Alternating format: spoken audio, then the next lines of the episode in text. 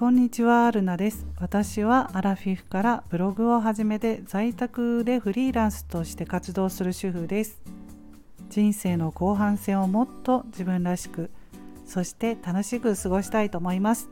どうぞよろしくお願いします。今日は1月31日水曜日ですね。今日で1月も終わりとなりました。早いですね。皆さんいかがお過ごしでしょうか？昨日なんですけれどもうちの息子のグループホームの一時入所に向けて聞き取り調査というのがありました。今日はそのことについてお話ししたいと思いますのでよろしかったら聞いてください。少し前に息子の障害者グループホームのことについてスタイフで話したんですけれども、えー、息子には障害がありましては、えー、発達障害知的障害を伴う発達障害があります。自閉症スペクトラムという障害もあります。それで昨日は息子と私と役所の人と社会福祉協議会の方4人で話をしました。質問をいくつもされてそれに答えるという聞き取り調査というのはそんな感じなんですけれどもどんな質問だったかと言いますと自分で食事は取れるかとかお風呂は一人で入れるかとか買い物に一人で行けるかとかそれから眠れてるか眠れてますか？とか。あとあの休日土日はどのように過ごしてますか？とか。お薬飲んでますか？とか。もういろんなはい質問をされてそれに答えるだけでした。はい。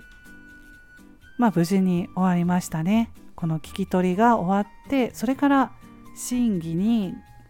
かけて1から5とか段階を決めて入所できるかどうかを検討するらしいです。はい、まあそんな段階まで来ました。一時入所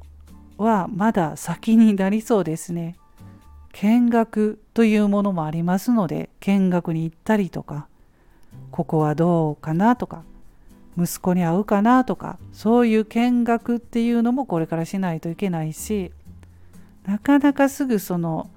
土日で、まあ、体験入所みたいなところまではすぐにはいけないんだなっていうことを思いました。私は息子は、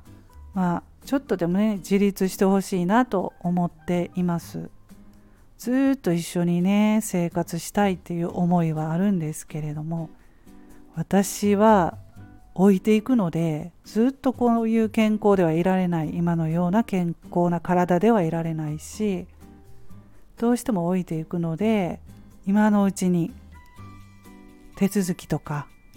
経験とか私がいる間にさせたいなと思っています。はい。合わなければ違うところとかね。いろいろと見学に行ってそういうこともできるのも私が元気なうちだからと思ってちょっとまあそういうふうに考えています。それでその福祉のコーディネーターさんも言ってたんですけれどもお母さんのように早くにやっぱり手続きとか息子さんと話をして見学なり一時入所体験なり経験させた方が絶対いいですよっていうふうに言われました。その方はいろいろな人を見てきたけど親子共存親子共存といって、まあ、親が80になっても子供が60歳とかね50歳のケースそれでまだ一緒に暮らしてるっていうケースは多いって言ってました。うんそれで結局親が亡くなった後はまあ、あの子どもさんはだいたいグループホームに入所しているみたいです。なかなかやっぱり障害があるので一人で暮らすっていうことは難しいのでその方はその福祉のコーディネーターさんが見てきたケースは1人で暮らされた方は1人もいないって言ってましたね。なので早くしているのはあの本当にいいですよって言ってもらいました。でそれとあの以前スタイフでこの息子のグループホームの話をした時にレターでもね同じようにあの親切に教えてくださった方がいらっしゃいましたその方もそういうあの専門の障害者の支援のような福祉の専門のお仕事をされている方で早めに対応しておくといいと思いますよということで、まあ、そのご自身の経験から親切に教えていただきました。ありがとうございます。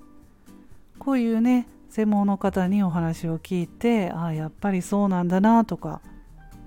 うん、私も知らないことばかりなのでいろんなことをあの学べますのでね、うん、まあ本当に、えー、息子の幸せを願っていますのでね。親なら誰しも子供のね幸せを願うと思います。考え方はねいろいろそれぞれ違うと思うんですよ。やっぱりあの子供はものすごく可愛いし障害を抱えてる息子さんだったらなおさらねできないこととかもあるのでなおさら可愛いし私もそうなんですけれども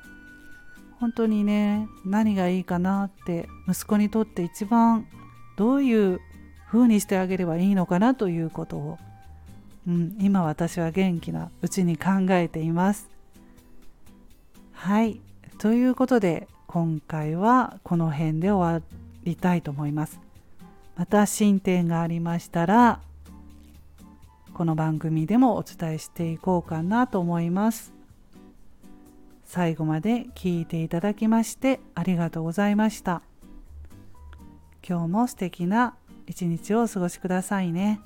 それではまた次回の配信でお会いしましょう。ルナでした。